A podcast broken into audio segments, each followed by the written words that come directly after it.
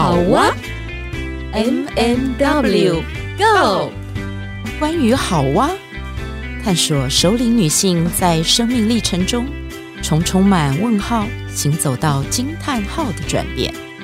你的好哇又是什么呢？M M W Go。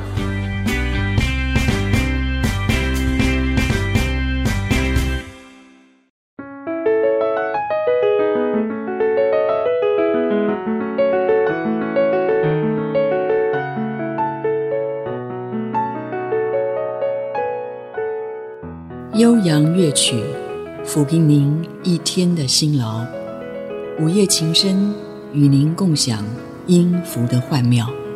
朋友晚安，我是李文媛。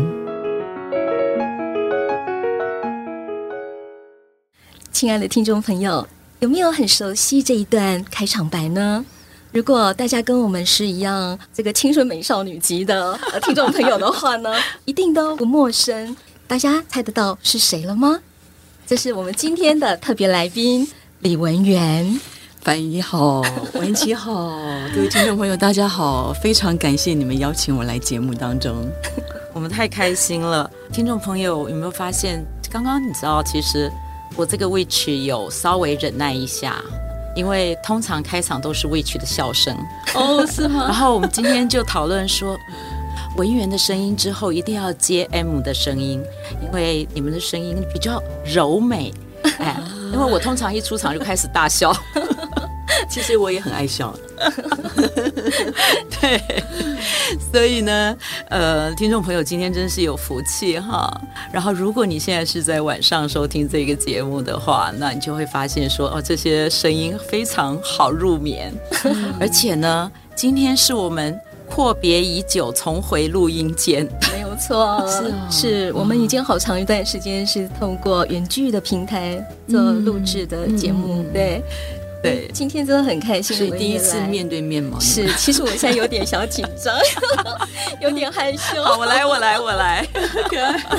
你要让我讲一下，其实我是念世新广电，哦、对，那我的朋友就跟我讲说，翻译。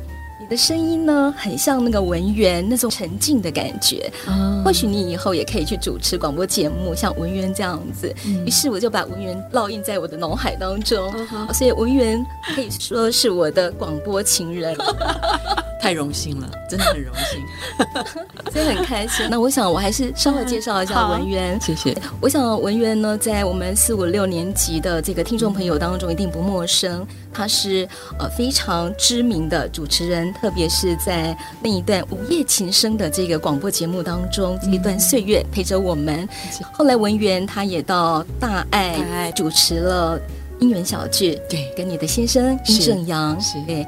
那其实听众朋友有些可能比较陌生的地方是，文渊后来他也成为这个海文学院认证的心理成长的讲师，所以他长期以来不断的持续在带领这一些成长的工作坊。是是，是，所以呢，今天邀请文媛来，其实也是因为文媛出了一本书叫《我的心理学》，嗯，所以我们想邀文媛来跟大家呃多多聊一聊这样子，还是有点紧张。好棒啊！我最喜欢看，我最喜欢看翻译，就是 M。我们我们在节目上就是 M 跟 W。我最喜欢看他有的时候小紧张的时候，然后我就会去戳他一下，这样子。看就偶像嘛，所以你们两个个性是互补嘛？一个非常开朗，一个比较沉静。对，有一点。然后我们两个其实有一点年龄差距，所以我就比较放松一点。那应该全场应该我最放松，因为我年龄最大，哎、真的吗？有千万不要小看我。其实我刚刚开始的时候，那个跟文员打招呼的时候，说我有一个连接。其实这个连接不在我身上，可是在我母亲身上。我妈妈是演员，而且我妈妈在大爱电视台演过很长一段时间的戏剧。哦，你看得出来她像谁吗？哇，她这两年没有演了，因为身体的关系。是是是，对哇，这样有点难猜，因为你实在太年轻了。M 要好好保养哈。好，我记住了。这母亲是，我妈妈是梅芳。哦，梅芳阿姨，好棒哦！所以你们一家都有演演员细胞吗？哦，没有没有，我妈妈是家里面唯一的明星。哦，是是是，对妈妈。但是我自己后来发现说，早期没有被妈妈鼓励的这个部分，嗯、到了年纪很大以后，突然间就敞开来了。是是是，那个演员细胞就敞开。对对对，还有还有录音这件事，其实我妈妈是在还没有结婚前，嗯、她就是一个专业的播音员。哦、嗯，她就是电台的节目主持人，是这样子，都是很资深的演艺工作人员。对，我就想说，嗯，我就想说，哎，我跟文媛，然后我们两个还是文字辈的哈。对啊，你看，文琪。对，我想今天我们就直接切这个文媛的这本书，因为其实我也特别去拜读了文媛的《我的心理学》，然后我我读的时候，我就觉得我很喜欢文媛的那个笔触，就是你用的很直白、很浅显的方式，很生活的方式，然后来谈。好像很艰深的心理学是是概念，所以嗯、呃，我们想要请你先跟听众朋友分享一下，呃，你怎么样开始酝酿这一本书？因为其实这个在写自己这件事情不容易。是，呃，其实写作这件事情一直是我心里面的一个种子，嗯，因为我一直很喜欢看书，然后我一直很羡慕能够成为一位作家，然后用文字的力量感动人心。但是因为我的呃工作生命的整个的职业生涯的因缘，其实呃和这个写作其实没有这么直接的关系，所以我做午夜情声做了广播工作，大概有将近十五年的时间。所以广播它是声音工作，然后之后我就做了影像工作，就是你讲的音源小剧，就在影像这个部分也是做了十七年。那呃，身心灵成长工作，我其实带工作坊到目前已经有十五年的经验，所以这本书的诞生，其实要非常谢谢樊姨，大概樊姨是最重要的一个推动者，对，其实是由他开始啊、呃，给我很好的机会。我这时候在他面前就是一个新人，我还记得他拿着那个那个呃契约啊，跟我讲说，你要来来写这个专栏，我们来签一份合约。那个时候你知道我心里面觉得好光荣嘛，无上的这种喜悦，觉得说能够被翻译，能够被张老师月刊能够认可，然后能够一篇一篇好好的记录下我在身心灵成长工作当中啊、的一些学习。知识，还有一些生命的故事，所以那时候樊姨还是当主编，嗯，月刊主编，一篇一篇帮我看，一篇一篇帮我改正，哦，我那个那个心啊，我觉得是特别的感激。然后我就这样子累积了两年，然后我就把我的这个嗯、呃，在呃十五年在身心灵工作当中的一些所累积到的一些知识，还有一些生命的故事。还有在我自己和老师所学到的一些呃很重要的一些智慧，就把它融合在这本书里面。是，我想说，可能不是有这么多的人有机会来到工作坊，哦，去接触这样的这个呃身心灵工作的一个洗礼。但是我觉得透过文字，大家借着书。就能够很轻易的，在不限时间、不限空间的状况之下，可以得到这个智慧，我觉得特别的欢喜。嗯，其实当初在张老师当主编的时候，有一次我记得是光宝跟张老师月刊合作，我们举办了一场讲座。对，那场讲座哇，人好多啊，来参加了爸爸妈妈。那在那一场讲座当中，我听到文员的分享，就是包括身心灵的淬炼了，还有他自己的生命故事。我其实非常的感动，就是非常能够触及到我内在的那一块。那我相信也是很多这个年级的这个成长背景当中有很多共通的部分。所以呃，那天听完之后，我就跟。当时寿成，我们的总编，嗯、我就跟他说：“寿成文，你想邀文员来写专栏？嗯，对，因为我觉得文员在第一线带领工作坊，然后还有再加上你自己的生命的历练，嗯、呃，就是那个里面的这个深刻度，以及呃，能够去触动人，以及去影响人，那个成分是非常大的，嗯、不一样。我觉得是更接地气的。嗯，对。那因为我我跟文琪也长期在这个第一线带领成长工作坊，是对，所以。文员的演讲，还有包括还有海文，呃，海文的这一段锻炼，我都觉得太好了。如果能够把它导引到张老师月刊有一个专栏的话，嗯、我相信对于一般的民众来讲呢，更能够呃从里面领受到很多的滋养，所以才会有这样的一个专栏。是，谢谢你，谢谢谢谢樊姨，在这我觉得我很开心能够来这次访问，我一直很期待，而且当樊姨一跟我讲的时候，我就觉得说。我真的是要透过这个节目来感谢感谢凡仪，没有，谢谢，真的真的是感谢二位有这样子的一个园地，然后让我来感谢大家这样子，因为你们的铺路，所以我才会有这本书，然后读者才能够看到这里面的一些内容，所以我这里。非常珍惜这次访问，谢谢你。我当初邀约的时候，我也是鼓起很大勇气，因为我想我们的 podcast 才做没多久，对，我们才一年，对对对，可能也没有知名度，但是我想我们用最真诚的心，然后也希望说，呃，文月如果可以来我们节目跟我们的听众朋友分享的话，哇，多棒啊！我相信可以给听众朋友很多很多。对，你知道吗？我那天去书店买这本书的时候，那书店的老他就说：“哎，你。”这一次订这本书是怎么样？因为他每次都会跟我聊一下天，我就说我们要访问他哦，然后他就立刻就说什么时候播，什么时候播？我说还没有访问，我还没看书，很可爱，很多人期待，知道吗？我们应该要打预告啊，有。其实这是我第一个答应的这个 podcast 的这个节目，对，因为我我非常非常想跟二位聊天，因为我觉得就是。因为我们有这样子的一个背景，还有渊源，所以就会觉得是特别的投缘，也能够我觉得是互相更多的有了解。那我觉得很亲近，所以我也一直很期待这个访问。对，我们其实早上就已经开始早午餐在讨论这个内容，然后我就说，哎，文员的故事其实好贴近哦，就是我父亲也有荣民的身份，对，然后也是外省人，然后我妈妈又是本省客家人，这样子。我说其实。我看着你的故事的时候，我就觉得说，哎，这个我的心理学好像人人都可以有一本。对，是是。哦，我我其实这两天我就跟我先生说，我告诉你，你的书再不出哈，我要先出了，我要先写了，我我已经不想理你了。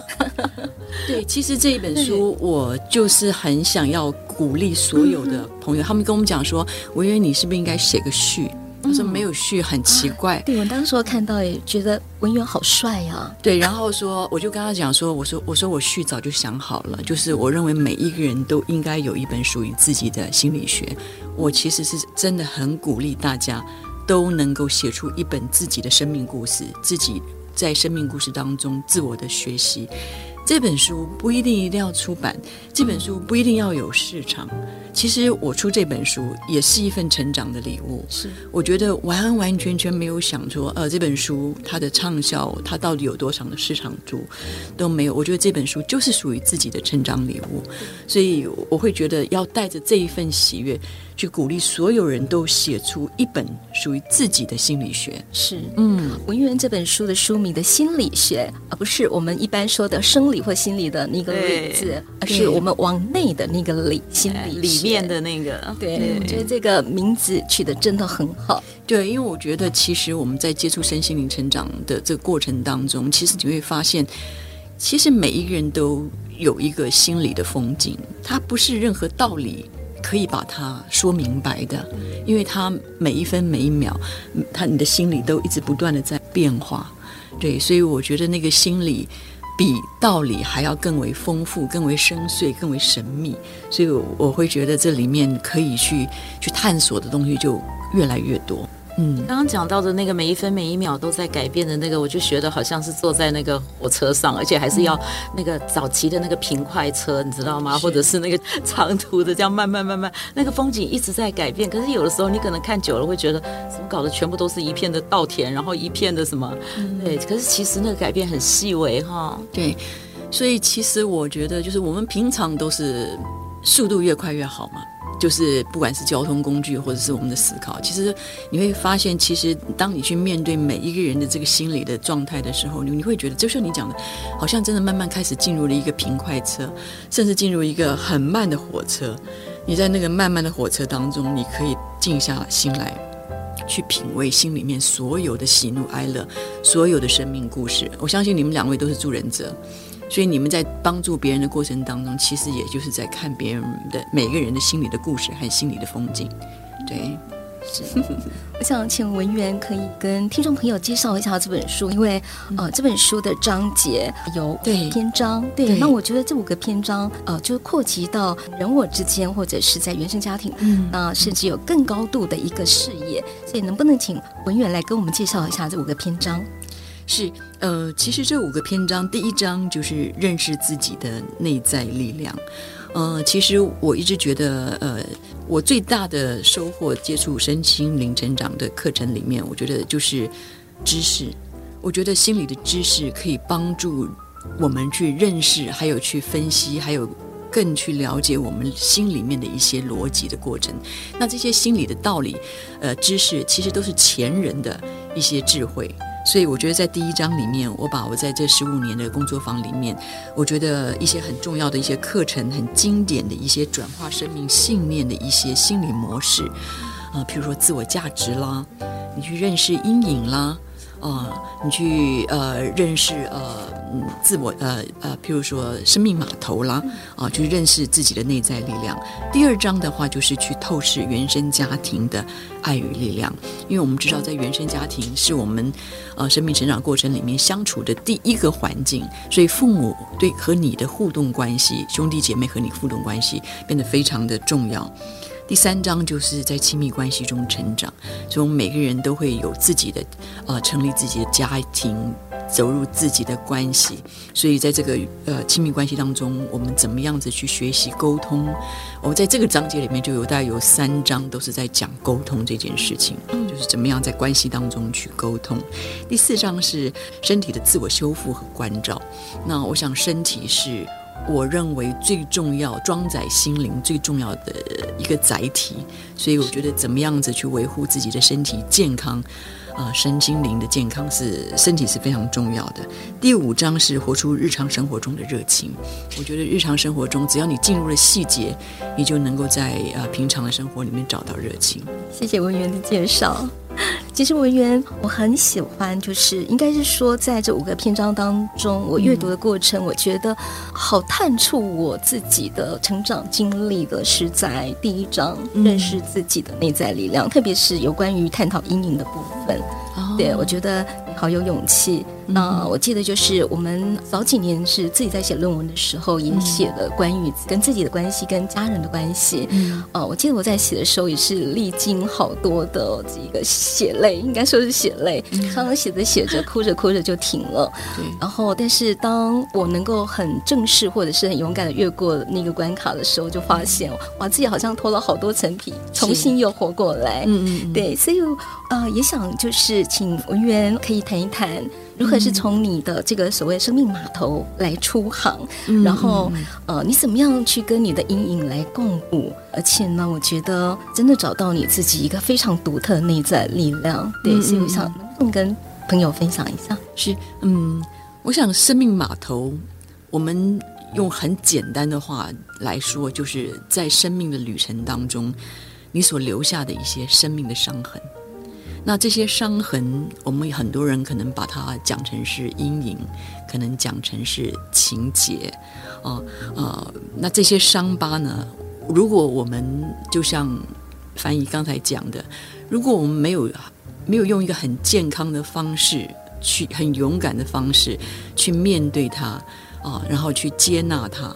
然后去整理它的话，如果我们没有这个过程的话，其实我们大部分的人都会把它深深的埋在自己的心里或者是身体里面，然后就觉得说把它埋好了，把它藏好了，我们可能就没事了。可是其实这些伤疤、这些伤痕，如果没有经过一个很健康的一个呃专业的方式的处理的话，它其实是会影响，而且会折损你自己的生命的能量。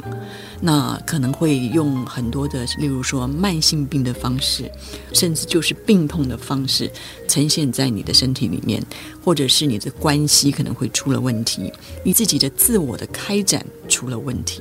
所以在这方方面面，其实探索生命码头和探索阴影，都是我们在工作坊里面第一个要处理的工作，因为它就是搁浅你生命里最重要的一个议题，所以。我在第一章里面，也是在工作坊里面，我们第一个探讨的就是生命码头，对，就像你们刚刚所说的，其实就是血泪斑斑，就是血泪斑斑。但是你就觉得说，你好像面对生命码头的时候，你好像你就真的要跳一个悬崖一样。你觉得你如果说好像揭开这个码头，你就觉得好像那个挫败、那种焦虑、那种害怕、那种恐惧，就真的就好像进入一个黑暗的房间里面。可是你真正有勇气去进入那个黑暗的房间，然后把窗户打开，让别人进来支持你的时候，你会发现那个生命码头会转变成是一个明亮的房间，里面会充满了生命的光芒。呃，我想在我的这个书里面有讲到我自己童年病弱的身体是。我想，我们觉得童年可能病弱的身体觉得好遥远。其实，我们看看我们自己的母亲，看看我们自己年迈的父亲。你到医院走一趟，看到病痛的人，你就会了解病痛对一个人的心理、对一个人身体的折难是非常大的。对，所以我觉得那是我们我第一个要去处理的生命码头。所以在这里面，我就运用了我我所有的生命资源。啊，去面对就是我怎么样走出来。以前就是说，他有一些旧有的信念，譬如说我爸爸跟我讲说，这个小孩子很难养，我就觉得我是一个非常难养的孩子。这个小孩子好可怜，我就觉得我真的好可怜。然后这个小孩子快死了，我就会发现，只要我有一点点压力的时候，我就觉得我好像跟死亡连接得很快。那这就是一个孩子的纯真。那我怎么样子去？去面对这些旧有的信念，然后去去锻炼自己，然后去把这些旧有的信念转成一个呃新的生命信念。那我觉得这个就是一个我们要去要去经过的一个过程。对，那我就是上工作坊，一点一滴的锻炼自己心灵的肌肉、身体的身体的运动。呃，讲说啊、哦，其实我是有能力的，可以从一个虚弱的毛毛虫茁壮成一只。可以自由飞舞的蝴蝶，啊、嗯，我可以抛开一些旧有的扭曲的信念。其实我的身体是可以够强壮的，是对。那我是可以可以舞动我的身体的。那我的身体是是有能力的，是值得享受幸福和健康的那一面的。对，对我其实我我在看这本书的时候，我就我就一直跟我先生说，哎。觉得我好像在看自己的故事，就是你讲到那个躺在那个冰冷的那个地上，然后看着那个孩子们在外面玩的那个那个场景，你知道，我就我就跟我先生说，我也是从小一直在生病，然后不停的都在吃药，到很大的时候，就是那个信念，我而且我记得我以前常常跟人家说，哎，我每半年就生一次病，然后每一次病就要吃三个月的抗生素，嗯，我不晓得我自己怎么撑过来的，然后这些年，我是突然间发现说。不是这个样子的，就是那个我们突然间就是从这个地方走走过站起来，然后看见自己的那个生命其实是有能量的、有力量的，其实也是被爱的。对，那个孕育的过程，你知道我在看你的那个书的时候，然后我看到那个那个里面还有提到那个奖惩清单，然后还有一个很好玩的是混球舞会。这个我有很有印象，对对，我特别因为因为那个翻译在写大纲的时候没写到那个，然后我第一个就把混球舞会放进去，然后写了一个夸弧，我就想，哎，这个太可爱了，就是谈阴影那一块，嗯嗯嗯。嗯，阴影呃，阴影是一个非常进阶的一个心理课程，非常非常进阶，那所以它呃，因为它很困难。你要接接受你的阴影，要接纳你自己的阴影，其实就像是你要接纳一个猛兽心里面的一个一个一个狮子一样的。那其实这个狮子是你可能是曾经把你吞噬掉的那个狮子。你最讨厌的人，你最不接受的人的身上的那个特质，其实就是自己内在的阴影。哦，所以嗯，像我很不喜欢那种尖酸刻薄的人。我很不喜欢那种很反叛的人，哦，因为我在我生命当中没有这样的特质。我很讨厌那种虚伪造作的人，因为我就觉得我是一个很真实的人，所以只要是那种很虚伪、造作的人出现在我面面前的时候，我就会觉得很排斥。所以这其实是一个最难的一个生命的一个这个议题。但是我发现，就是说，如果我去呃跳开黑白对错。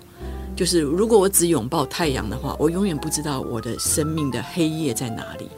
所以，当我们在这个呃学习助人的这条路的时候，我们最困难，老师也检验最严格的一件事情，就是你最讨厌的学员，你觉得最难搞的学员，其实你就是要和他学习，在里面你能够学习到最多。对那种调皮捣蛋的学员，那种很叛逆的学员，那种老是给你唱反调的学员，其实你在他身上学习到最多，因为他照见你最多的阴影，最多的阴影。所以在这个课题里面，就是我们讲到那个魂球舞会的时候，你就是你最讨厌谁，你就要扮演那个人。后来你会发现，在那个那个工作坊里面那个舞会，你知道吗？就是在严禁所有的语言、肢体暴力之下，你就是把那个你最讨厌的那个人的特质把它演出来，你就会发现，其实你压抑掉了那个黑夜的能量。那我们把它演出来的时候，你会发现，所以演员，你妈妈一定很平衡，因为尝试各种角色。我觉得他是在这个过程里面疗愈了他自己。呃，是是是，所以心理剧为什么这么可爱？因为其实在这心理剧里面，你面对的都是你心里面的这个阴影。对，所以其实阴影并不是说要你成为那个混球，阴影是你去看到在这个混球特质底下有哪些你压抑掉的这些能量。譬如说，我的阴影是我奖励清单当中，我爸爸就称赞我，所以你是好文静，你好听话，然后你好有气质。所以我就发现，我从小到大，我很怕做没有气质的事情。只要这个这个衣服稍微没有一点气质，我就觉得我这不可能穿的。但是你知道，在没有气质的这个里面，你知道有多少的生命力，是多棒的生命力在里面，有多草根，多么的放松哦，那种完全不要有气质的那种感觉。我只有在我的卧室里面，完全不需要气质。所以我的意思就是说，我会发现，就是，可是我在以前，我都会觉得说，我要在我的气质里，我我在厕所我也要有气质，我在洗澡的时候也要有气质，我在睡觉的时候也要有气质，还有在另一半面前也要有气质。所以你会发现说，不这样不行，就是我一定要在二十四小时里面，我一定要规划出大概有半天的时间，我是可以没有气质的，我就会我的生命，我的能量就会变得比较平衡。对，所以大概这是一个阴影很重要的一个一个过程。